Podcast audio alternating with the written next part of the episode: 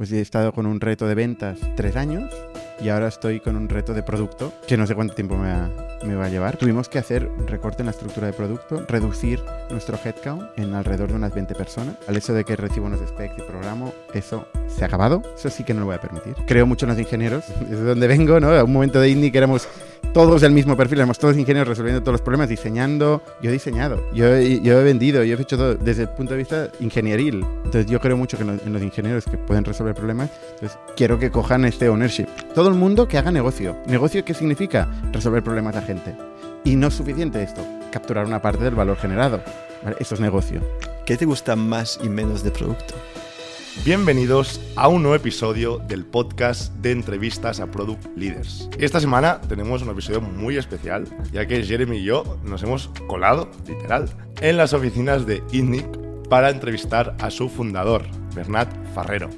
Para quien no conozca aún a Bernat, Bernat ha fundado más de 12 compañías, en concreto Factorial, ITNIC, Camalun, Parkimeter, Gym for Less, etcétera, etcétera, etcétera. Y en concreto, Bernat está ahora full time en Factorial. Factorial es una compañía valorada en más de mil millones, eh, una compañía con más de mil empleados por todo el mundo. Y en concreto, en esta entrevista vamos a tocar diferentes temas. Como por ejemplo, vamos a empezar hablando de la historia de Bernat, cómo ha llegado hasta donde está ahora. También vamos a seguir hablando de la transición del equipo de producto de Factorial, tema que ha sido bastante polémico en las últimas semanas. Después vamos a hablar también de cómo Bernat ve el rol del Product Manager, eh, qué cosas eh, le gustan, qué cosas no, no, le gustan de producto y cómo está enfocando este rol en, en Factorial. Y por último, Bernat nos explicará algunas cosas de cómo, cómo ven Factorial en, en el futuro, cómo puede ayudar, ayudar la tecnología a, a la empresa y muchísimas cosas más. Aprovecho para deciros que os suscribáis al canal, que le deis like a este vídeo y activéis la campanilla. Y sin mucha cosa más, os dejo con el episodio con Bernat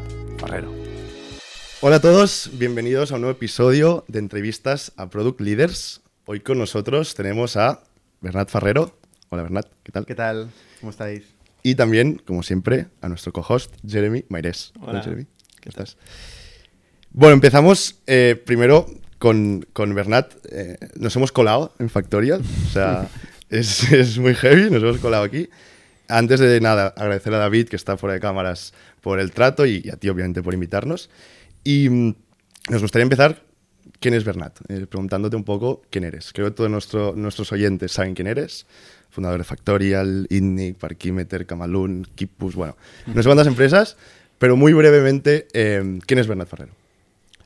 No es fácil de, de, definirse a uno mismo, ¿eh? O sea, es más, más fácil que alguien te diga, pues mira, Bernat es un tío que no sé qué, que, yo mismo me define a mí mismo.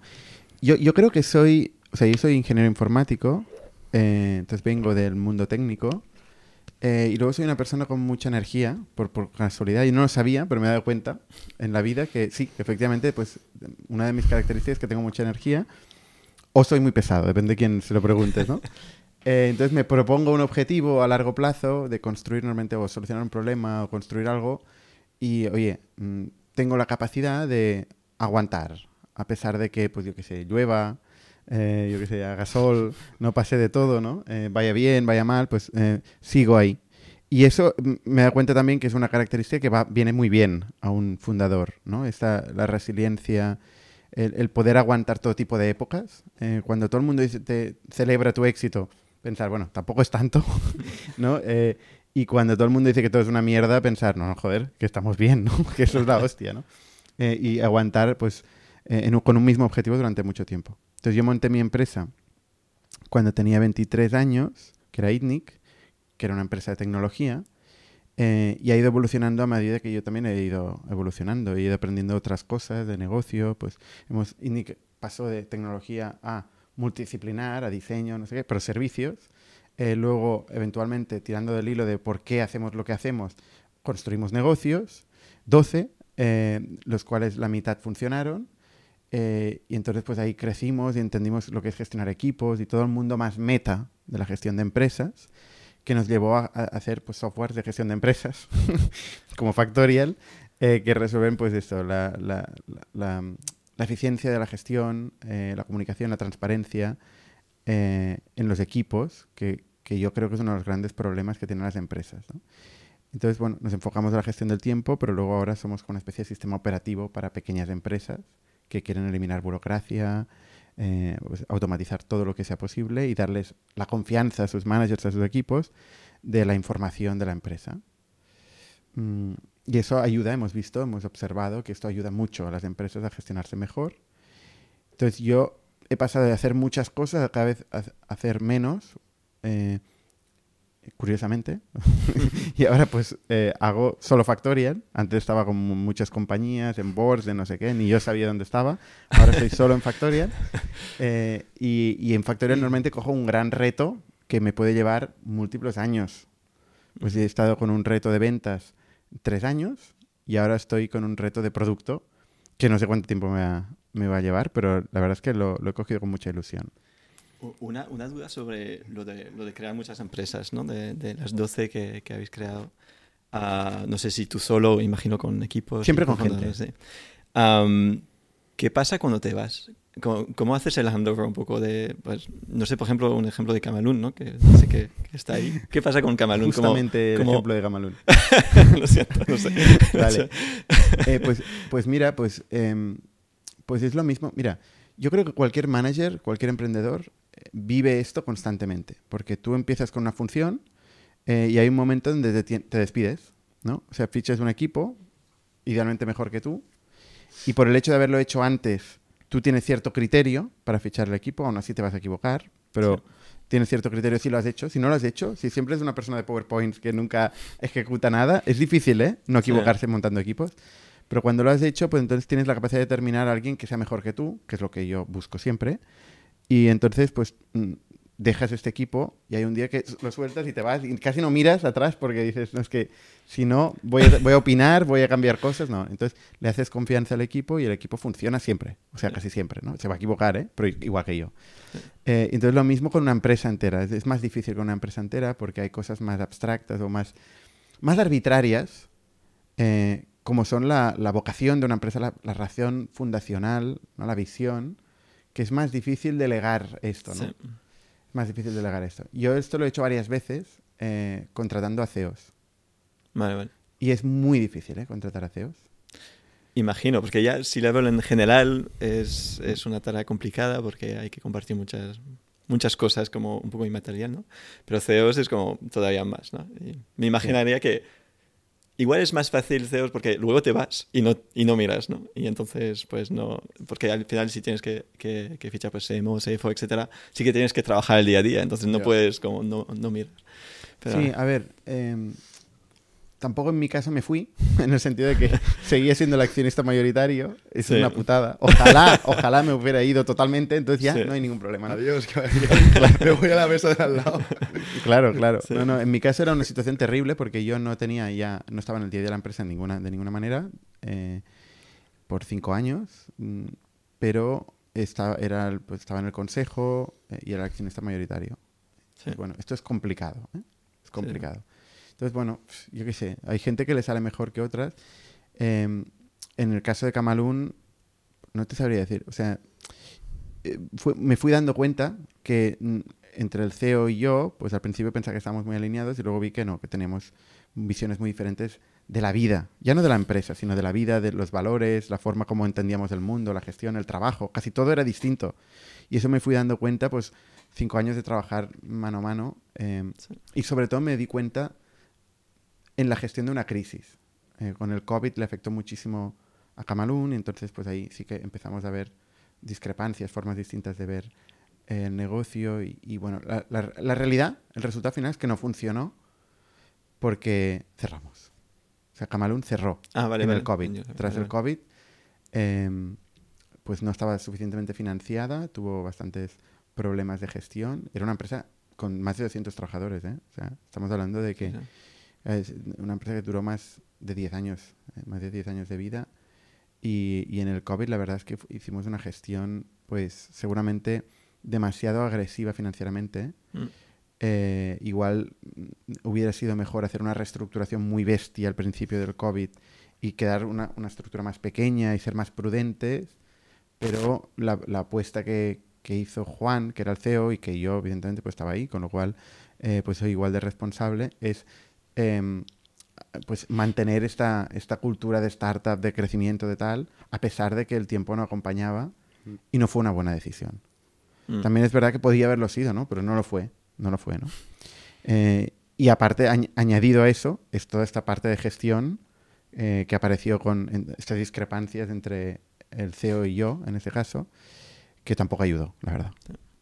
¿Eso no pasa con co-founders? Esta discrepancia Sí. de... Eso pasa en, es- en muchas startups, ¿eh? Sí, claro. Pasa con co-founders, sí. Sí, bueno, es que al final, claro, en el caso de, de Camalún, pues también em, este CEO me pidió gran parte de la retribución en participación en la empresa. Entonces él pasó a ser un, un accionista rele- muy relevante. Casi como co-founder. Era como co-founder. Sí, sí. Era igual con co-founder, ¿no? Y claro, los co-founders, no- casi todo el mundo peca de, de darle poca importancia a hablar de la vida, de los valores. También es difícil imaginarte a ti mismo en situaciones de, de fracaso o de éxito cuando estás empezando con, toda la ilusión del mundo, sois todos programando, o sea, no estás pensando en lo que pasará cuando seáis mil trabajadores, Sí, sí. que va a pasar mil cosas y tal, no, no lo piensas. Entonces está bien hablar de la vida, pero aún así las discusiones entre co-founders son la principal razón de mortalidad de las empresas. O sea, Sí. es, es así, ¿eh? Sí, sí. No me sorprende. Es una putada, porque dices, joder, pero si no tiene nada que ver con el producto o el go-to-market, entenderos, ¿no? Pero sí, sí, es una de las principales Sí. razones. Yo tengo mucha suerte en Factorial que mis socios pues son gente con las que me entiendo perfectamente, ¿no? Sí. Yo creo que podía, no sé, toco madera, ¿eh? pero creo que podíamos morir, eh, o sea, llegar hasta el final de nuestras vidas eh, lidiando con todo tipo de situaciones y nos entenderíamos. Es impresionante, porque suele ser gente con opiniones fuertes, pero que Sí, a la sí, vez sí. hay un entendimiento en, en lo más allá, ¿no? Como en lo que, lo que guía. Realmente que, que siempre a mí me, me impresiona y veo siempre como, como no colapsa, porque hay, tan, hay tensión, ¿no? En Hay por tanta dónde tensión vamos, y tal, sí. sí. Sí. Vale, nos gustaría a- para hacer un paréntesis también, o sea, bueno, para seguir la entrevista, ¿eh? Em, mucha gente que a lo mejor nos escucha en esta entrevista no ha visto anteriores, ¿no? Eh, por estar tú. Y nosotros normalmente hablamos de producto en las entrevistas. Em, entrevistamos a product leaders, gente, sobre todo de startup española, eh, heads of products, eh, algún PM también, CPOs, bueno, roles de producto. Em, entonces, hoy mm, una de las cosas que nos interesa mucho entender de, de Factorial, sobre todo, que es el caso de ahora, es eh, entender bien el, el movement esto que ha habido hace poco, este verano, en producto de Factorial, y entender también un poco em, cuáles han sido las razones. Ya, ya, ya, ya se ha explicado en tertulias y ya, ya ha habido eh, eh, explicación del tema, pero también entender un poco cuál es tu, tu, tu visión aquí, ¿no? O sea, eh, ¿cómo ha ido esta transición de, de- producto? ¿Cómo, ¿Cómo ha habido este cambio? Sí, a ver, tampoco no es que haya habido tanta transición, ¿eh? O sea, simplemente lo que ha pasado es que, mm, eh, bueno, he pasado a absorber yo más directamente eh, la función de producto dentro de lo que es el management de la, de la compañía. Eh, antes teníamos a, otra persona, que era Carlos, em, que es un, es un tío brutal, o sea, tiene, un talento brutal. Si no, no lo hubiéramos contratado y estuvo aquí eh, más de un año ¿eh? en, en Factorial. Entonces, pero, pero viene de una mentalidad diferente, em, probablemente de una que viene también de un, de un mundo más B2C, igual, ¿no? Donde, y, de más escala seguramente, ¿eh? también, de más escala. Él venía de Rappi, em, entonces él está muy enfocado a montar un sistema operativo, unos procesos para, para crear producto. Y es un modelo que, oye, em, seguro que funciona, ¿no? Le funciona a muchas compañías y tal, ¿no? Pero nosotros, en cierto momento, nos damos cuenta que, no acaba de cuadrar con nuestra visión. O sea, nuestra visión de los, de los fundadores, o, la mía, si quieres, de cómo construir producto, en el momento en que hay tanta gente orientada a un proceso y, y tan poca gente que sepa explicar cuál es la visión de su producto, cómo, cómo vamos a cambiar particularmente este espacio, ¿no? Eh, y que tenga también más noción del detalle. Nosotros somos muy hands-on en Factorial y en INNIC en general. Nuestra cultura ha sido siempre de... Somos gente que, que programamos, que diseñamos, gente que vendemos, no, no, no gente de PowerPoint.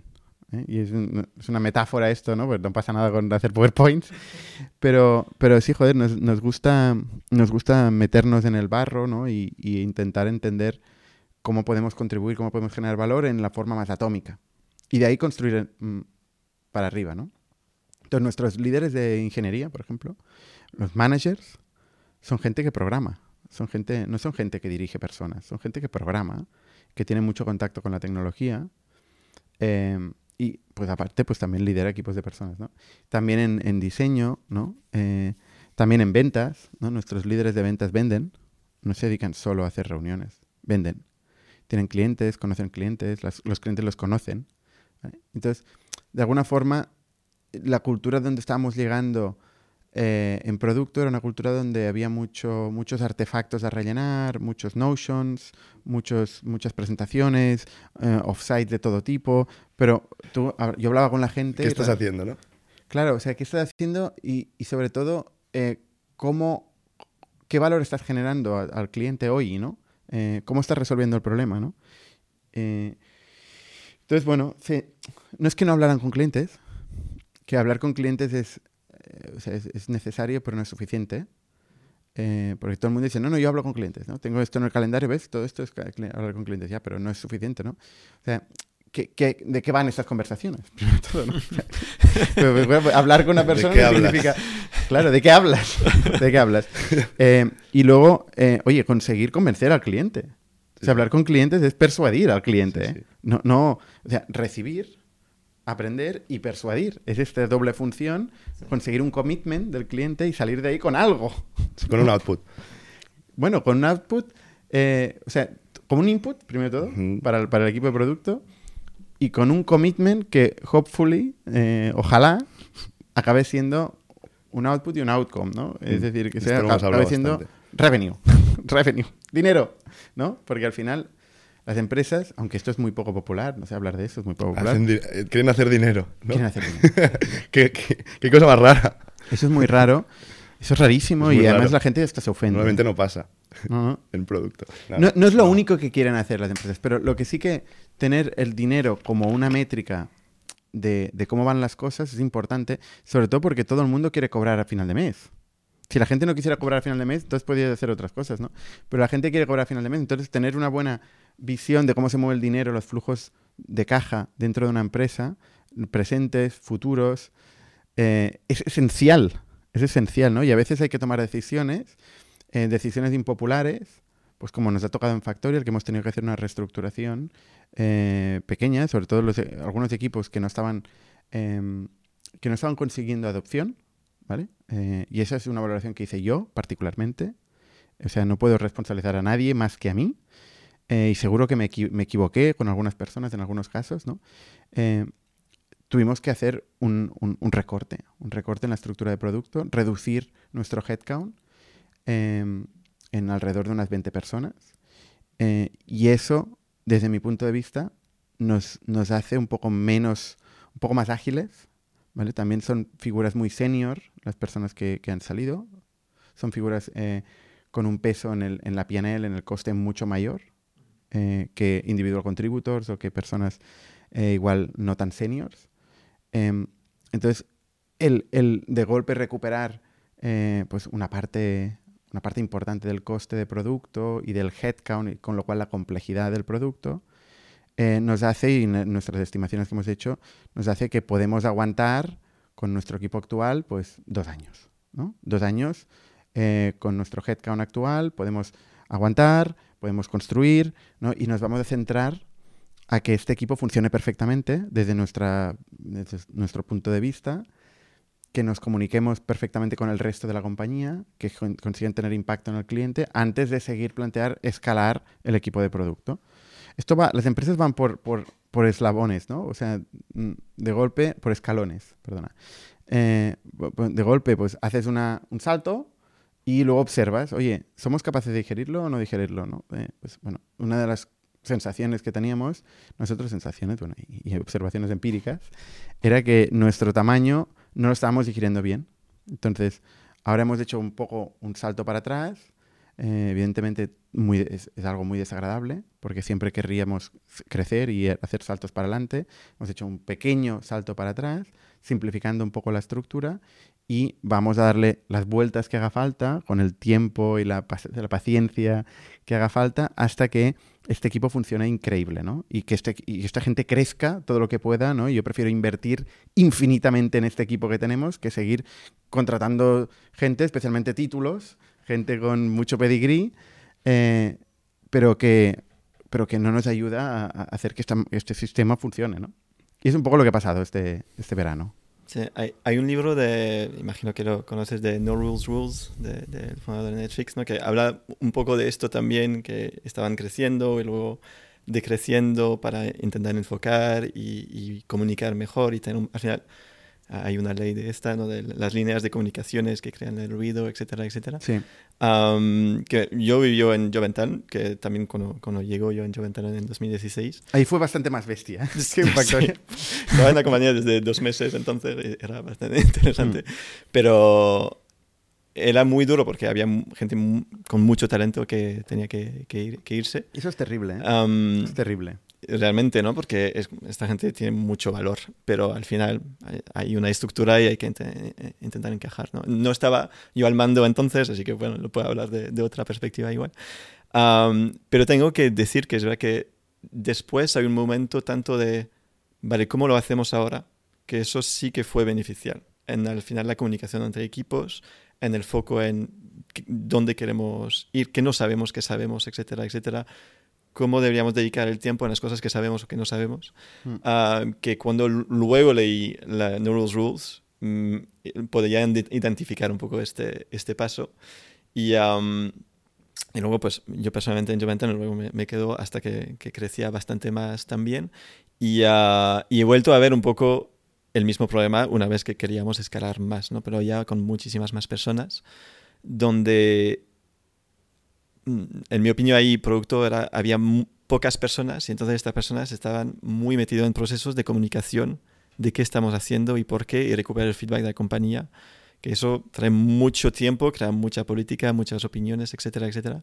Probablemente hay una falta de alineamiento en qué es el rol de producto dentro de esto. ¿no? Hasta cuando tú soportas como el día a día de las ventas entre los países uh, versus crear un poco el producto del futuro, la visión, la magia ¿no? de, de, de realmente la tecnología que cambia el, el, value proposition de la compañía, ¿no? que es, pienso que es un balanceo muy complicado. Es muy complicado. Yeah. Sorprendentemente en Twitter hay un montón de expertos, gurús, que opinan de todo sí, y que sí. parece que lo sepan todo. Y digo, hostia, esta gente es increíble. Que te ponen bullet points, ¿no? Sí, sí, es increíble. Eh, y yo diría que sé cómo hacerlo todavía, es, es, lo peor, pero... Es que yo, yo generalmente desconfío de, de, este tipo de gurús, ¿no? Porque al final, oye, tienes que descubrirlo. Porque cada persona, cada equipo, cada configuración, cada problema de mercado, pues es, es diferente. Entonces, eh, pues hay un punto de experimentación y es, es, duro porque experimentar a nivel macro, a nivel empresa, eh, pues tiene consecuencias para bien y para mal. Oye, en ventas en, en, el año 2021, en Factorial, contratamos a 200 personas. Y veníamos de un crecimiento muy diferente. El board estaba en contra. Quería el board menos. de Factorial estaba en contra. Sí, os habéis vuelto locos, tal. Además era mi decisión. Porque eh, entonces éramos todavía en una mentalidad muy de, de growth, ¿no? De crecimiento. Claro, estábamos en mentalidad de growth, ¿no? Yo lo que veía es, vale, he, he, visto en pequeño que somos capaces de vender en España y en Francia. El último Q de 2020 vendimos en Francia. Digo, podemos generalizar nuestro producto. Llevamos tiempo haciendo top of the funnel, eh, generando leads y contenido en nueve lenguas. Eh, es el momento ahora de contratar el go-to-market. Entonces, tenemos que ver en todos los nueve mercados en paralelo cómo funcionan y necesitamos una estructura mínima por mercado, 200 personas. O sea, es lo que hay. Tenemos pasta, hemos levantado 80 millones de euros, eh, no nos hemos diluido para nada. Entonces ya sé que los inversores tienen otra opinión, creen que nos vamos a liar eh, con una estructura tan grande de ventas y tal, eh, que tenemos que ir más progresivo. Pero es que yo lo veía claro, quería ver nueve mercados cómo, cómo performaban casualidad de la vida, ahora lo puedo contar con, como una cosa buena, podía escribir un libro sobre esto como si fuera mi método. Como un gurú. Eh, como un gurú. Eh, nos funcionó. Oye, nos funcionó. Tuvimos un crecimiento brutal este año.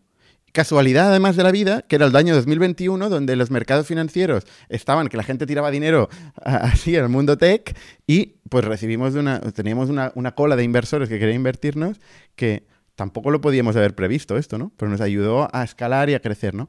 Son casualidades, pero uno al final tiene que tomar decisiones con la información que tiene y tiene que generar convicción propia, no formarse eh, una opinión en base a lo que dice la gente, el ruido, ¿no? Y eso es muy difícil, eso es muy difícil. Y a veces te equivocas, por ejemplo, este año yo creo que nos hemos equivocado haciendo un plan muy maximalista en un momento macro también complicado eh, y hemos hecho alguna serie de hipótesis que no hemos sabido ejecutar tan bien eh, y no hemos crecido tan rápido, hemos crecido bastante rápido, más rápido que probablemente el 80% de las empresas en el mundo tech, eh, pero no dentro del 5% de las empresas más crecimiento de la historia, que es donde estábamos nosotros en nuestro plan, ¿vale? O sea, estábamos obsesionados en seguir creciendo a este ritmo. Nos hemos equivocado. Y eso tiene consecuencias para, para, personas y es una putada. Es una putada. El rol del, del líder en una empresa es una putada. Y más cuando crece, porque cada error son muchas personas. Sí.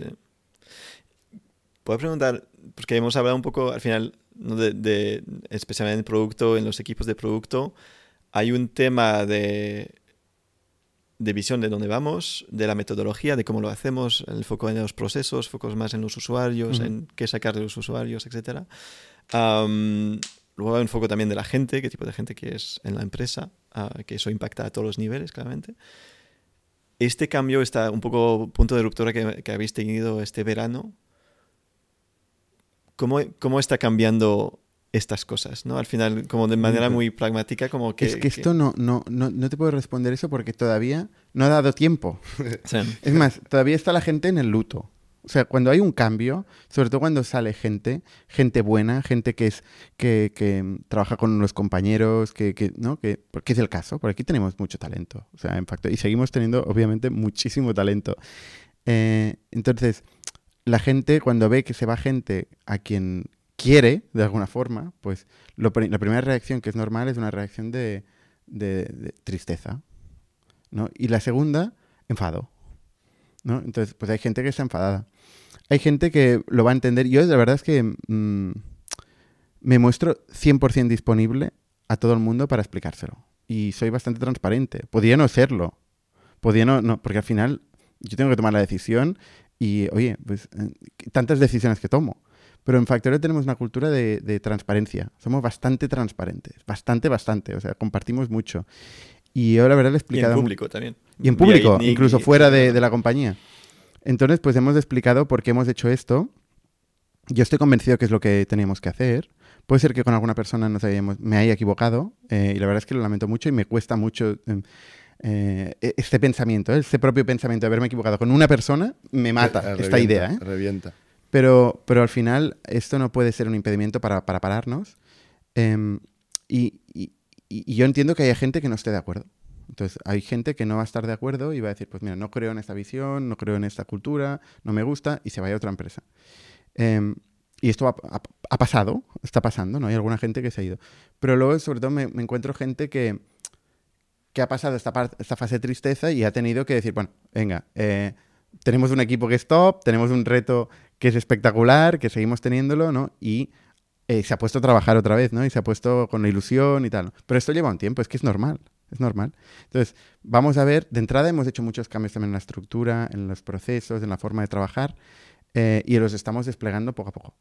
Con lo cual, no, no, es que el primer día ha cambiado todo, no. lo estamos desplegando poco a poco. En general hemos quitado burocracia eh, y procesos y lo que hemos intentado es sincronizarnos con una latencia determinada, quarterly, eh, y unos, unos, product reviews en public, o sea, construyendo en público.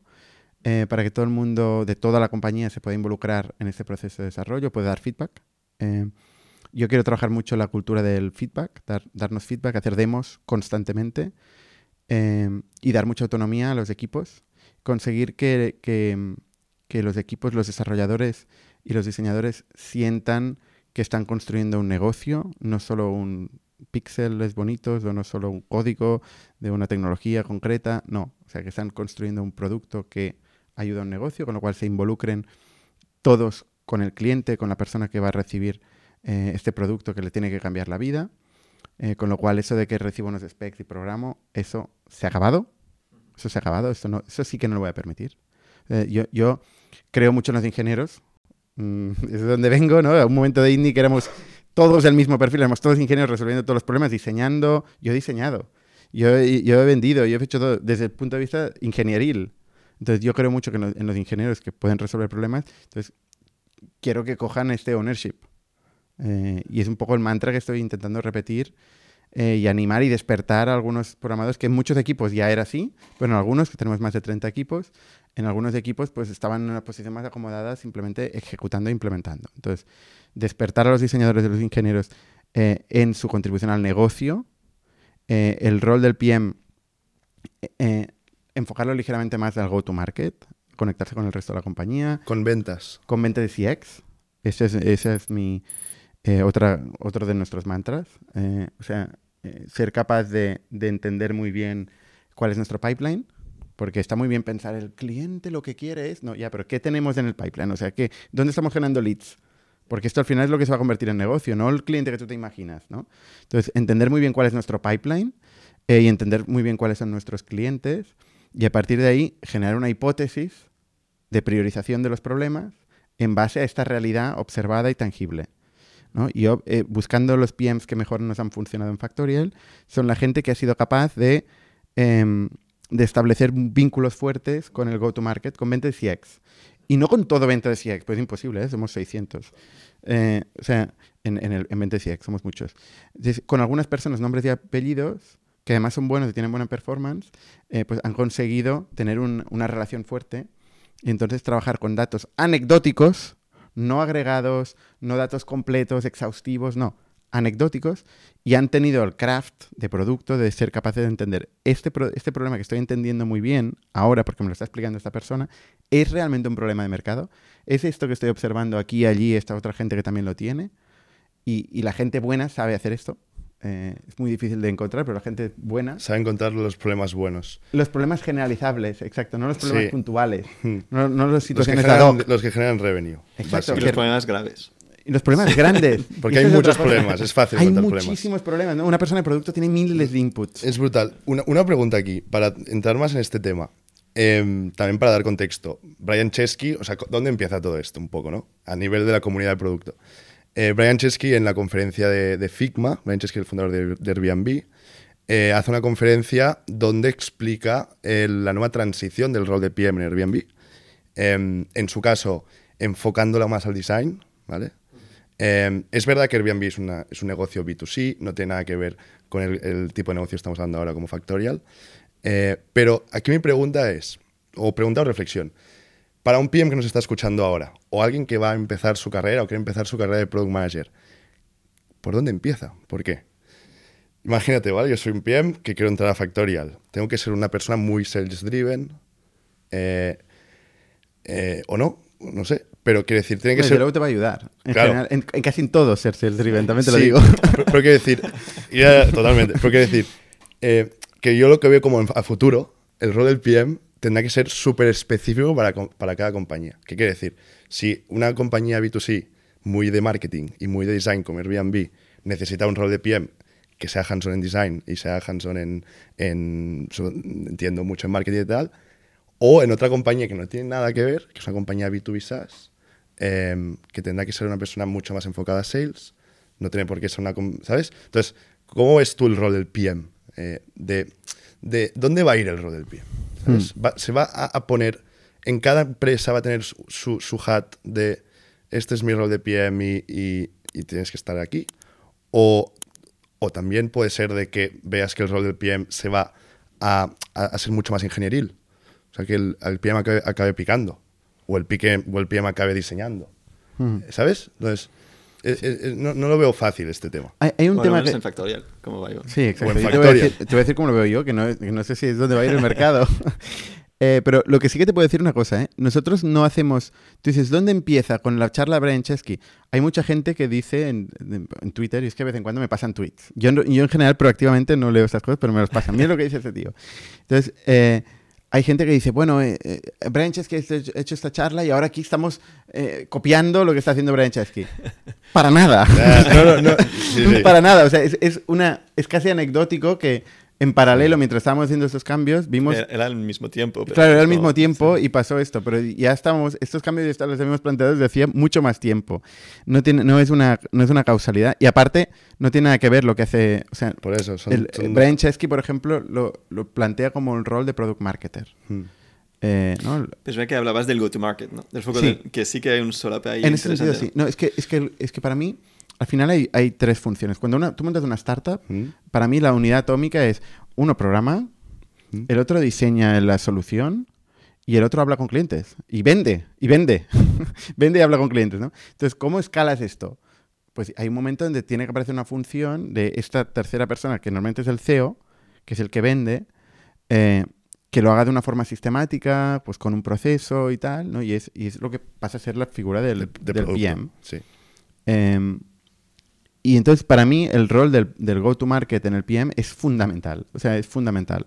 Porque si no, estás construyendo en la cueva.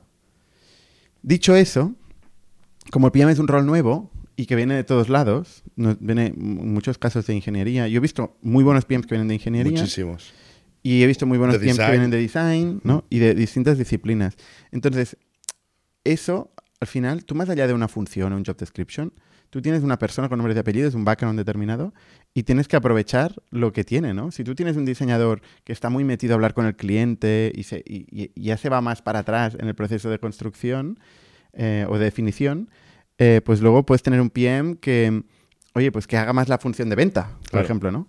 Eh, si tienes un diseñador que no tal, pues, ¿sabes? O sea, cada equipo, en función de cuáles sean sus fuertes y sus capacidades, pues vas a tener que balancearlo como líder, eh, ¿no? Hmm. Eh, y es algo que Hmm. pasa a veces de forma natural, pero a veces tienes que buscarlo, ¿no? Porque no es solo posiciones en un Excel, tú haces una- una- un grid ahí y pones personas eh, y roles, ¿no? Es que no hay un- dos PMs iguales. Es imposible. ¿sabes? Entonces, tienes que, tienes que balancear este background que te traen las, las personas y ser capaz de, de sacar lo máximo de cada uno. Y luego hay un tema que hemos hablado nosotros en la tertulia que también ha generado un poco de discrepancia, que es que el PM no puede entrar en la solución.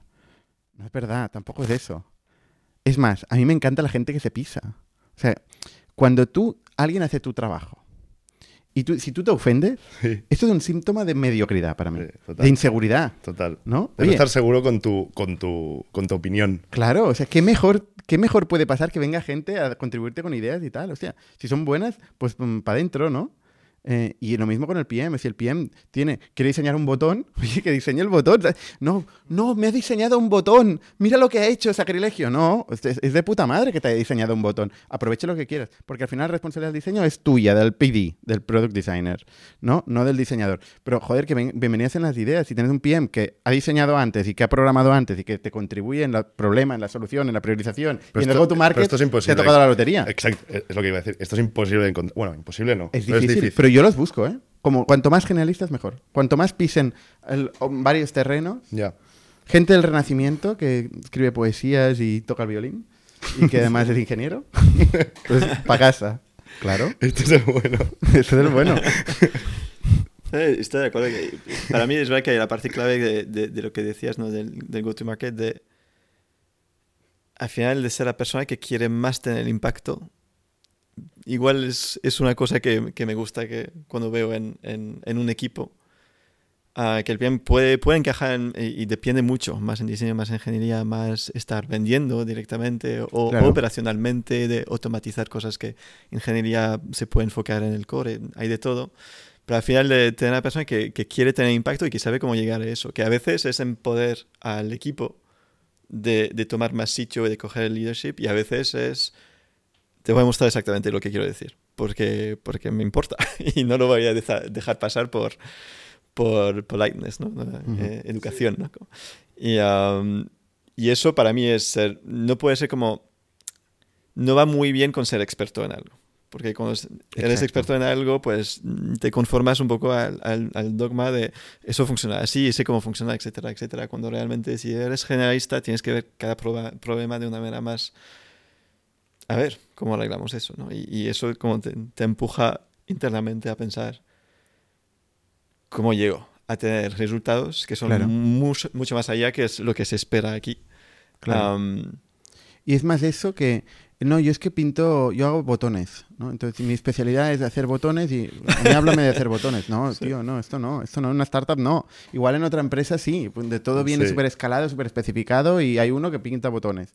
O sea, nosotros buscamos gente que, todo el mundo que haga negocio. ¿Negocio qué significa? Resolver problemas de gente. Y no es suficiente esto, capturar una parte del valor generado. ¿vale? Eso es negocio. Sí. Y todo el mundo tiene que estar pensando en eso, si no... Y, y dirías que lo- los decías que has pasado tres años en ventas, ¿no? Y que has vuelto en, en producto. No sé si, si es una ilusión o no. Sí, a mí me encanta. Y es que dame retos, dame cosas difíciles. Y, y- y pensarías que hay cosas que has aprendido de ventas ahora que te ha cambiado, porque como eres ingeniero y que venías de una manera de producto y, y- y no puede ser otra cosa si vienes de ingeniería, ¿no? Ah, ¿Cómo ha cambiado al nivel de leadership? Porque lo que entiendo lo que dices es que realmente ahora estás liderando producto internamente. Hmm. Ah, ¿Qué has aprendido de ventas que te hace cambiar un poco cómo, cómo quieres organizar producto? Has hablado del go-to-market, pero ¿cómo se traslada eso de ventas a, a producto? Buah, muchísimas cosas he aprendido, es difícil de, de destilar. Pero lo, lo que seguramente es un hilo conductor que me acompaña toda la vida es el, el gestionar personas, eh, muchas personas, cada vez más personas. Eh, es un reto es un reto muy grande y en ventas esto es intensivo, ¿eh? porque es muy, muy de personas, es un espacio de puramente de personas, eh, hay muchas, mucha gente, ¿no? Entonces ser capaz de, de hacer esta función de liderazgo, de básicamente em, encontrar gente con más talento que yo, siempre, em, ser capaz de entender sus sueños y aspiraciones, eh, en algunos casos influir en ellos, si puedo, a veces, ¿no? intentar eh, ayudar a gente a encontrar sueños que vale la pena luchar. Eh, o sea, esto es una función un poco, o sea, es un poco mm, filosófica, es, es- es- es muy, ideas, es abstracción, pero sí es muy importante. Y todos buscamos ideas en, en las que arroparnos, ¿no? A- ideas buenas, ideas que, que- que entren en consonancia con nuestros valores, nuestra cultura. Entonces, esta parte es muy importante. Luego está la- el tema de entender las capacidades de las personas, eh, entender cuáles son los skills, realmente cómo está esta persona preparada para hacer esto que, que dice que quiere hacer, ¿no? Entonces, Esto es una función importante del manager y que tiene, tiene mucho riesgo. Eh, y luego, em, entender los problemas de negocio, ¿no? O sea, entender dónde están las oportunidades, problemas de negocio, que las cosas a hacer, ¿no? Y montar puzzles donde tienes los sueños y aspiraciones, tienes las capacidades, skills de las personas y las oportunidades de negocio y, y juntarlo, ¿no? En equipos. Y eso en ventas se hace todo el rato, es muy rápido, es muy dinámico y además es muy empírico, porque tú ves rápidamente cuando algo funciona o no funciona, ¿no? Pues ¿Se vende o no? se vende o no. Que muchas veces, eh, sobre todo en nuevos, nuevos países o nuevos productos, eh, el vendedor se come los problemas de toda la organización. ¿eh? Porque no vendes y que es culpa del vendedor o es que realmente este producto no va. Y claro, el- seguro que el vendedor se lo come, ¿no? que tiene un, un porcentaje de su sueldo importante en variable eh, y tal. Pero no sabes si es por el producto o tal. Cuando ya empieza a tener un producto más, más o menos validado, entonces ya sí que empieza a tener un poco más de paz mental, decir, este vendedor no vende, pero este que está vendiendo lo mismo sí, con lo cual aquí hay una discrepancia, ¿no? Y como tienes un factor que es el vende o no vende, que es muy binario, pues tienes paz mental para liderar, ¿no? Y es un buen sitio para entender, bueno, este crece, no, esto no crece, este no está en esta etapa, este no está en otra etapa, ¿no? Luego vas al mundo de producto, todo el mundo lo ves con buena voluntad y buena fe y tal, pero ahí, ¿qué funciona y qué no funciona, no? La definición del bien y del mal no es tan Es- fácil, ¿no? Es lo más complicado, diría. Especialmente comparar ventas a producto al nivel de resultados, ¿no? Como, como llegas a entender lo que funciona o no. Yo creo que la primera función de un manager es saber a explicarle a la gente el bien y el mal. O sea, esto va, esto va, esto no va, ¿no? Si al manager no sabe explicarlo, difícilmente los equipos van a tener éxito. ¿no? Y en nuestro caso ponemos mucho foco en la adopción, en el usage. Eh, y dentro de este usage el NPS, ¿no? Pero primero el usage, si no, no hay NPS, ¿no? Sí. Entonces, Nosotros hemos hecho muchos productos que no han tenido usage. Es una putada esto. Sí. Y después, ¿cómo, ¿cómo vais cada día a trabajar? O sea, ¿no? Y, y Y, no- nadie lo está y utilizando. nadie lo está utilizando. ¿Cómo haces un launch? Hemos hecho este launch, haces un PowerPoint, y luego dos semanas después no ha cambiado significativamente el, el Sí, sí. usage. Pero ¿cómo puede ser? Si toda esta energía la ponéis a comunicar a los clientes, pues oye, conseguiréis más impacto que, que haciendo líneas de código. Sí. Dejad de hacer líneas de código de una vez, ¿no? Parad, levantad las manos. Había dicho a alguien, si tú celebras algo que el resto de la compañía no está celebrando, estás encima de, un gran problema de, de cómo ves tu éxito. ¿no? Como- es, Hmm. algo, es una señal muy fuerte de, ostras, no lo estamos haciendo bien. Sí, y los nuevos productos son la verdad es que muy difíciles de conseguir adopción, pasar de cero a uno. Eso es donde están todas las startups del, del mundo encalladas siempre. Pero la única solución es pasar tiempo con el mercado y conseguir commitment. Entonces, hacer menos y encontrar la cosa, porque nunca vas a tener parity con un player consolidado del mercado. O sea, no hay suficiente desarrollo, líneas de código que te vayan a dar parity. Es encontrar esta cosa suficientemente, marginalmente, suficientemente importante como para que el cliente le diga, hostia, esto realmente me arregla un problema que no me arreglaba nadie. Eh, y ser capaz de Sí. encontrarla, pues es, es una- esta conversación constante con el cliente, mirándole los ojos, enseñándole cositas muy pequeñas. ¿Esto qué? ¿Esto qué? ¿Esto qué? Hasta que pita. Sí. Es, es un poco contradictorio con, con lo que acabas de decir, pero al final hay, hay que- también que tener una visión, ¿no? Como ima- imaginar un poco el futuro para, para llegar por ahí. Ah, Y hay que si no llegar te- vivo, te- te- hay que llegar vivo Sí, sí, sí. a este futuro. Con caja, ¿no? Con caja. Pero ti- tiene- tienes unas, unos bets grandes donde la tecnología y el producto mm, va, va, va a traer Factorial en un otro nivel, como un value prop, más allá de lo, lo que se ve hoy. Yo lo uso en Lifehack. Así, Yo- sois clientes. Yo también en utilizamos Qué bien, qué buenas decisiones. Eh, A diario. Eh, Y eso mola, ¿eh? Que haya mucha gente que lo utiliza diariamente, que estamos en el día a día de mucha gente. A ver, nosotros tenemos grandes bets. Mm, sí, tenemos bets de tecnología importantes, de automatización, eh, donde hay muchas cosas que estamos haciendo hoy que son building blocks para que en el futuro nos enable automatizar, ¿no? Eh, pues yo qué sé, para ponerte un ejemplo, el caso de los turnos, ¿no? Em, de cómo repartes los turnos en una, en una organización, en una organización blue collar o de hospitality, donde eh, pues la gente trabaja de 3 a 12 de la noche o de tal, ¿no? Tiene unos turnos determinados. Em, pues para, para, definir una automatización de turnos, tú necesitas mucha información de pues cuáles son los workspaces, quién está, qué, función tiene cada uno, qué skill tiene cada uno. No tienes que ir mapeando cuáles son las, el, el job catalog igual, ¿no? Las posiciones que hay en, una, en un trabajo. Em, entonces tú cuando vas entendiendo poco a poco todos los elementos que hacen que un humano tome una decisión, eh, entonces hay un día que dices, vale, ya está, tengo todos los inputs necesarios, ahora ya no hace falta que el humano tome la decisión. Ya la tomo yo, ya la toma el software, ¿no? Eh, yo te voy a hacer una planificación siempre dinámica de la mejor forma óptima de organizaros. Que alguien no está, no está conforme, que sea el employee que levante la mano, el empleado, y diga, oye, no me va bien porque prefiero esto tal, y que haya un proceso o bien colaborativo o bien automático de reasignación de turnos, por ponerte un ejemplo, ¿no? Entonces tenemos muchos, muchos ámbitos eh, que tocan la automatización total, eh, pero que no podemos llegar a ellos hasta que no tengamos todos los elementos que hacen que un humano decida. Pero una pregunta aquí. En, en, o sea, en empresas muy grandes, entiendo que pueden haber, al final, a más volumen de empleados, más problemas. ¿no? Sí. En empresas más SMBs, eh, ¿también veis esto? Es decir, de, o sea, la visión de Factorial es, o sea, entiendo que no es cambiar el target, ¿o sí? No. Pero, ¿sabes? O sea, la- la- no es una pregunta, ¿eh? o sea, es como una reflexión de decir, en empresas más SMBs a lo mejor no, no sé si hay tanta parte de automatización o sí, ¿sabes? Hmm. Em, em, desde mi punto de vista. ¿eh? Si tú, si tú hace 10 años te hubieran planteado que eh, en vez de ir a buscar el pad thai que está en el Petit Bangkok, el restaurante de aquí de abajo, eh, saco una aplicación Y le pido. y, y hago así y, y me llega en, en 10 minutos. O sea, que voy a tener un mayordomo, vamos a decir, un mayordomo, Sí. una persona que me va a ir a buscar el patay. O sea, yo hubiera dicho, pues tú estás loco. O sea, ¿esto qué sentido tiene, no? Eh, pero cuando realmente tienes una plataforma que lo hace suficientemente sencillo y fácil y en volumen para que tenga sentido, de golpe ya nadie se plantea, o sea, sí que te planteas ir a buscar el patay todavía, pero, pero quiero decir que mucha gente pasa a automatizar este proceso, ¿no?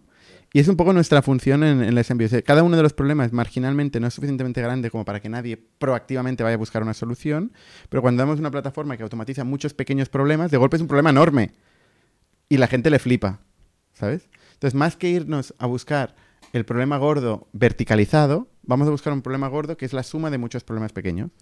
Y es un poco nuestra visión. Yo, yo en, mi, caso, en, en donde estoy trabajando, eh, me acuerdo hace poco que comentaba con una- un compañero de Factorial, justamente, porque habían dos features que no tenían nada que ver, que las tenía Factorial, y gracias a ello eh, eh, conseguimos eh, hacer una serie de cosas. No, sé, no, me, no me acuerdo cuál era. La feature creo, creo que una era el canal de denuncias, puede ser que un canal de denuncias para empleado, no sé Sí. qué.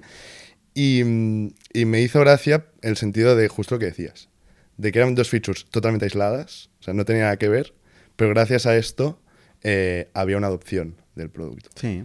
Y, es- y esto, es- esto está chulo, ¿no? De Por, decir, por eso tenemos tanto foco en la horizontalidad. ¿eh? O sea, nosotros resolvemos muchos problemas muy diferentes. Pero porque lo que vemos es el conjunto. ¿Cuáles son los grandes problemas de una empresa pequeña? ¿No? Pues son una serie de cosas que afectan a la burocracia en el día a día. Pero no es lo mismo un cálculo de bonus anual que hace un responsable, que hace una vez al año, que un proceso de onboarding que hace cada mes cuatro, ve- cuatro veces, ¿no? Y tienes un proceso de pedirle a la gente, oye, pásame el DNI, dame este documento, relléname esto, fírmame esto. Si yo te puedo automatizar este proceso que haces tantas veces al mes, o, o- bueno, tenemos empresas que hacen eh, cada día 10 onboardings, ¿eh? Eh, Nosotros mismos tenemos mucha complejidad de, rotación de onboarding, de, crecimiento. Entonces, si, si eres capaz de atacar un problema que, es, que pasa muchas veces, entonces es mucho más, eh, mucho más grande el impacto que generas en esta empresa, el ahorro en tiempo eh, y la información que le generas, versus algo que es más esporádico, más puntual. Y ahí es donde está el PM, buscando problemas gordos y buscando impacto. El tema de los turnos es muy interesante. Yo lo he trabajado bastante en Jovental porque en, en Ah, el rollo ETT existe de otra manera y es complicadísimo. sí, sí. Complicadísimo, Porque complicadísimo. Tú te piensas que, oye, pues es un Excel, bueno, la gente lo hace por Excel primero, así que ya, ya tienes un Excel, pero la, la complejidad real es que la gente es muy humana en, oye, ¿me puedes ayudar? Que no puedo ir, etcétera, al último Cámbiame el momento, necesito un cambio de turno, etcétera, que gestionar eso y que luego cada compañía, como se hace ho- hoy en Excel, tiene procesos muy diferentes para gestionar estos last minutes de, de lo que pasa. Exacto. Que, ah, que ahí hay, hay temas muy interesantes. Y, y pienso en retos muy chulos de producto, porque hay, hay un tema de real time donde realmente la tecnología puede ayudar todavía más que realmente reemplazar un Excel, ¿no? que es un poco lo que te planteas al principio. Sí, es muy difícil sí. reemplazar un Excel, ¿eh? porque es infinitamente flexible. Puedes mapear cualquier cosa en un Excel. O sea, es un software de la hostia. Sí, sí, Excel. sí, sí. Acabas llegando a esta conclusión y dices, joder, cómo mola esto. Pero claro, si tú eres capaz de, de esta comunicación entre, entre mm, personas, eh, mapearla y generar una fuente de verdad central, Sí. eh, de golpe pues evitas errores, das visibilidad a, todo- a toda la gente, ¿no? Pero claro, eh, tienes que enfrentarte a un software que es infinitamente flexible, que Sí. es Excel, ¿no? Sí, sí. Sí, sí. En ha- había el otro reto que pocas compañías usan una ETT, pero usan varias. Entonces, llegar a ser la fuente de, de- de verdad es muy complicado. Claro. También trabajaba en, en Wimdu en turismos, que el, el- al final el reto principal que tenían es que el calendario lo tienes que... lo- estás competien- eh, compitiendo en el, en el calendario del, del host con Airbnb y con Booking, ¿no? Entonces la fuente de verdad, y es algo que Factorial ahí tiene una ventaja, ¿no? Porque no suele ser que, que lo, lo divides. Esta es la gran batalla de los SaaS en general, de, Sí. de luchar por ser la fuente de verdad, ¿no? Del, Y y mínima- wallet, ¿no? De la compañía para poder... Exacto, de- del problema que resuelva, ser la fuente de verdad. Porque a la mínima que alguien se encuentra un problema, una fricción, se va a generar un sistema paralelo, otra herramienta, o un Excel, y de golpe la verdad va a pasar a estar ahí, y ya no va a estar en el software, entonces va a tener menos valor, va a dar menos valor a las partes, y es una putada. Sí, sí, es un reto complicado de producto de largo plazo, claro, claro. de tener como objetivos que te llegan a tener eso, porque realmente técnicamente es lo más importante y luego con eso haces todo lo que quieres, pero Sí. hay que invertir en tenerlo y, y hacerlo de manera que traes valor a la vez. Bueno, ahí ya entramos en producto, ¿eh? lo Sí, bonito sí. del producto. Yo también veo, o sea, también a- pensando en problemas, ¿no? De, dentro de una SMB. eh, veo que cada persona tiene, o sea, cada, cada empleado de diferente departamento hay problemas súper diferentes. O sea, no es lo mismo si quieres hacer producto a la persona de HR, que tendrá problemas con onboardings, con Mm. nóminas, etcétera, que una persona de producto o de marketing. O de que a lo mejor O solo- manager. O un manager que a lo mejor solo mira el fa- factorial para pedirse las vacaciones, yo qué sé. O sea, veo esto un reto jodido. De, de- bueno, no sé qué. mucho, mucho. Sí, sí, mucho. sí, sí, sí, es un problema. Y además, volvemos a lo que decíamos al principio, ¿no? Un PM habla con clientes y ya está. Como anunciado, habla con clientes ya. Pero ¿qué, con quién has hablado? ¿Has hablado con un manager? ¿Has hablado con el CEO? ¿Has hablado con un becario? No tiene nada que ver. Son diferentes, ¿eh? Por eso que no es suficiente hablar con clientes, es necesario, pero no es suficiente. No estás diciendo nada con que hablas con clientes. ¿Con quién hablas? ¿Qué ha, qué ha pasado ahí? ¿No? Efectivamente, es un reto de la hostia. Esto. O sea, sí, sí. Es, es, es jodido. Es jodido. Tenemos poco tiempo Sí. y me gustaría, para mí a lo menos, tener una pregunta un poco más abstracta de alguien que ha visto mucho de producto, muchos productos diferentes, muchas compañías diferentes y también muchos departamentos y, y a diferentes escalas. Am, ¿Qué te gusta más y menos de producto? En, en el estado de, hablo de equipos de producto hoy en día, ¿no? Como cosas que ves que eso es algo muy fuerte en el producto y muy bien y cosas que ves como eso es de lo que veo suele faltar, ¿no? En equipos de producto. Mira, a mí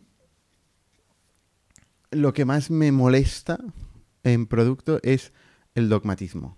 Mm. Los que vienen con el dogma, con el método. ¿Sabes?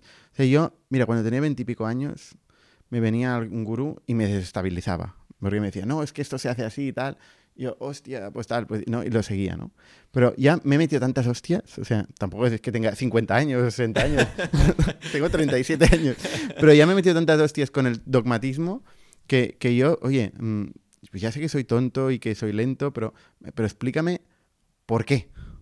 ¿Por qué tenemos que hacer este método? ¿Por qué tenemos que hacer este, este Kanban o este Scrum o este mm, proceso de no sé qué? ¿O por qué? O sea, ¿qué vamos O a esta ganar? feature.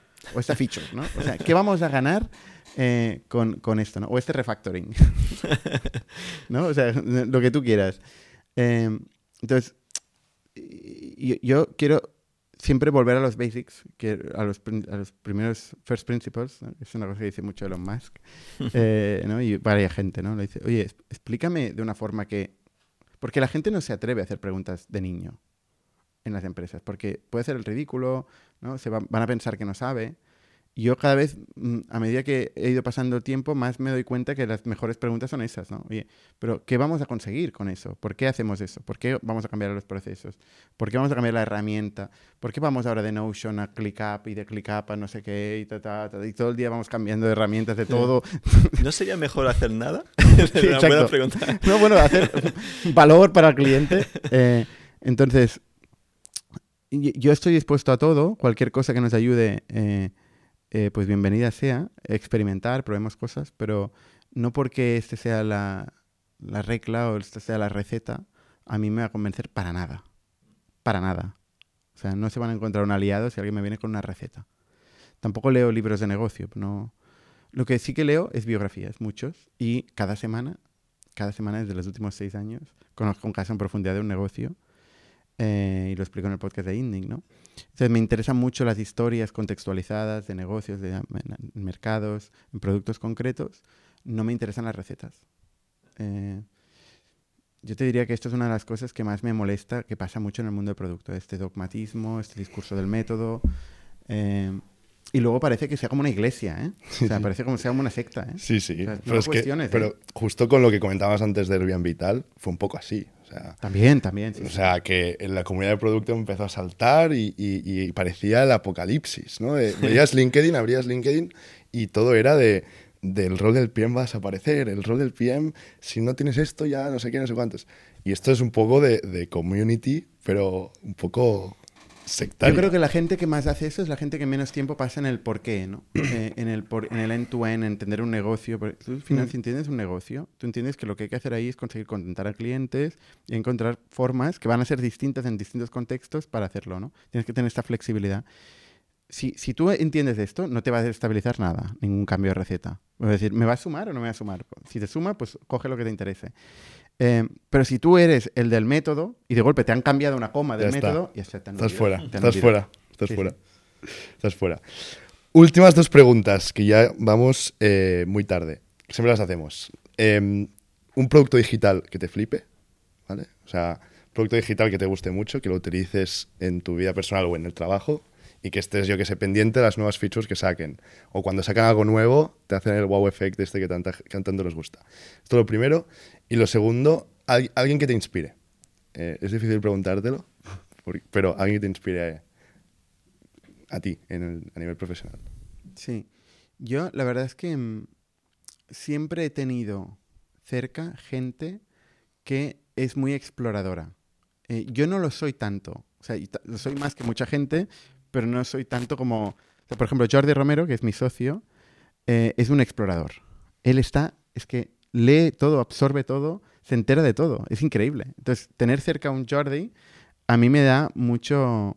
eh, me da mucha información, ¿no? Y, y, por ejemplo, un César Miguel Áñez, que también está en la tertulia, es otra persona que es que lo tiene que tocar todo. Entonces sale un nuevo producto de no sé qué, que, que ha salido en Product Hunt, que, Sí, sí. na- nadie usa, pero él ya se lo ha bajado. O sea, y, y eso a mí me da mucho valor. O sea, me, me encanta eso, ¿no? Porque no me saldría de mí. La verdad es que no saldría de mí ir a Product Hunt y bajármelo. Pero cuando César me dice, oye, mírate esto. Él vio Twitter, ¿no? Como muy... O sea, vio cuando inició Twitter, puede ser. Sí, bueno. Rollo en el no sé qué año. Sí, sí, sí, Pero sí. Que, que no era trivial ver Sí, Twitter. no, no, bueno, sí, sí. sí, sí. O sea, él estaba en Twitter desde muy temprano, sí, y, y lo utilizaba muy activamente. Antes que yo. eh, lo cual él tenía, pues, no sé, 10 años. Era muy joven, era muy joven. Eh, entonces, a mí me gusta siempre este... es- no, no te sabría decir un producto a día de hoy que digas, hostia, es que este producto de, de la A a la Z es... Hemos tenido, por ejemplo, Jonathan dijo HubSpot, en, es- en su caso, HubSpot, es que, muy buena. que, que creo que es buenísimo. Sí. Eh, espectacular el producto de HubSpot. Y hemos tenido de todo. Hace poco, el último, eh, Ignacy eh, Book de Typeform, dijo un producto que, que estoy encantado que se llama ARC. ARC. Ah, sí. Que es un, Esto no lo he utilizado todavía, pero new- Jordi y César, por ejemplo, obviamente lo han utilizado. Es un new browser que es muy chulo, muy design oriented, mola Sí. mucho. Y ya para hacer último spam, eh, el nuevo Formless de Typeform, Sí, que es formularios con inteligencia artificial aplicando Hmm. eh, la- eh, language models. Y Me lo han es contado. espectacular. Bueno, o sea, ya lo comenté con Jeremy y fue espectacular. Y estoy muy friki con este producto. A ver si podemos entrevistar a alguien de, de Formless porque sería espectacular. sí. No, la verdad es que en Typeform hacen productos... Cuando hicieron el Video Ask, Sí. eh, fuimos beta testers, eh, ¿no? lo utilizamos al principio. Nosotros también, sí, sí. Sí, sí, al principio todo hablando con David directamente y tal. Eh, a mí me, me encanta tocar cosas nuevas, eh, pero cuando me las pasan, porque si no, yo estoy metido en mi cueva y no me doy cuenta, ¿no? Es curated, ¿no? La Exacto, curación. exacto, es curated. Tengo este lujo, que tengo un, un criterio editorial que me pasa qué es lo que me tengo que mirar, ¿no? Eh, entonces, ya cuando están muy consolidados, pues ya, no sé, por ejemplo, Airbnb, lo, lo hablamos en la tertulia, ¿no? Es un, está de puta madre, eh, ¿no? Es muy útil, tiene muchas features y tal, pero, pero claro, ya no es, o sea, ya, ya es un, un producto más del mercado, ¿no? Eh, no sé, no te sabría decir, ¿no? A mí me gustan los productos que funcionan, que arreglan problemas. Nos quedamos con Excel. ¿Eh? Excel. No, Excel no. Excel es mi competidor principal. Ya, ya, ya. Es, heavy, es muy heavy, ¿eh? Sí, sí. Es muy heavy. Entonces, no, pero, pero sí es verdad. Microsoft tiene, tiene una cantidad de productos brutales, brutales, que, que resuelven problemas enormes, que a mí, a mí me encanta, ¿no? Y HubSpot la verdad es que lo utilizamos mucho como referencia interna y conozco muy bien su historia, eh, desde el go-to-market historia hasta el producto, cómo lo han hecho todo, porque es una referencia para nosotros, ¿no? Están enfocados también en SMB, se han querido centrar en SMB. eh, entonces, pues, pues sí, efectivamente es una referencia. No te sabría decir ahora un producto. Obviamente, pues Stripe, ¿no? Ese tipo de gente que, que pone tanta atención al detalle y tal. Me encanta, ¿no? Eh, pero sobre todo me encantan las- las- los productos que resuelven problemas gordos. ¿eh? Eh, por ejemplo, Tesla eh, es otro tópico, pero, ostras, es un producto de la nada. Se Sí, saca un sí. producto de la nada eh, y de golpe pues cambia la industria. Eh, pues oye, pues esto para mí es de quitarse el sombrero, ¿no? Y luego pues, po- podemos entrar en el estilo de, De de liderazgo Musk de. Elon Musk y todo lo que quieras, pero, Pero esto es- está ahí, ¿no? sí, Eso sí. está ahí, ese cambio brutal eh, está ahí, ¿no? Y por ejemplo, Twitter me genera mucha curiosidad hacia dónde... ¿Hacia dónde va, no? Sí, eh? lo, Excel lo de las van. llamadas, ¿no? Que ha salido ahora ese- ¿Qué es lo de las llamadas? Que quiere crear que al final puedes llamar ya Twitter Ah, y que al final tienes como un, un, un phone book sin números de teléfonos ah, Ah, mundial. Que ¿En serio? ha salido Hostia, no lo sabía. a- consistente día. con la visión de, de Super App, de, de WeChat. Sí, justo que, va poco- en esta dirección 100%, que es muy interesante. Es Ah, que ¿por qué nadie ha hecho el WeChat en Occidente, no? Sí. WeChat yo me, me, me sorprendió mucho en China, ¿no? Cuando fui ahí. Me dijeron, mira, esto para comunicarte con la gente. Pero también es para coger la bicicleta por la calle. Ay, por cierto, con También eso es pagas. delivery, Ay, por cierto, con esto pides no sé qué. Digo, hostia, qué fuerte, ¿no? Es una app que pasa todo. O sea, la App Store es irrelevante en China porque dentro del App Store de WeChat eh, te instalas fuerte. aplicaciones ¿no? y te- haces cosas que no- nosotros hacemos en la App Store de iOS. ¿no? Sí. Eh, entonces, ostras, es un cambio de paradigma. Es jodido, ¿eh? O sea, lo veo muy difícil que cale aquí. Pero bueno, que sería, sería brutal. O sea, puede llevarse todo. Pero Bueno. lo, lo veo difícil. O sea, También ese tipo de cosas son un poco problemáticas porque generan un problema de plataforma, un monopolio, Sí. eh, que siempre es malo para la creatividad. ¿no? Exacto. sí, Pero sí. bueno, eh, a mí, a mí see. China me preocupa mucho porque ahí hay grandes monopolios muy poderosos, eh, que son Alibaba, ¿no? que son WeChat, que son, no sé, son dos o tres, y que casi tienen todo el monopolio de todas las... m- Muchas empresas que aquí en Occidente son empresas independientes, ¿no? Sí, sí, y sí. que ahí están todo consolidado. Hostia, a mí esto me da un poco de miedo. También, si hay alguien que lo pueda conseguir, es Elon Musk. O sea, o sea, esta es mi sensación. O sea, no creo nada en X, pero si hay alguien que lo puede conseguir es él. O sea, eh, let's see. Eh, muchísimas gracias, Bernat. Ha sido un auténtico placer. A vosotros. Y, placer. y gracias, Jeremy. Nos vemos en la siguiente. A vosotros. Gracias. Muy Hasta bien. otra.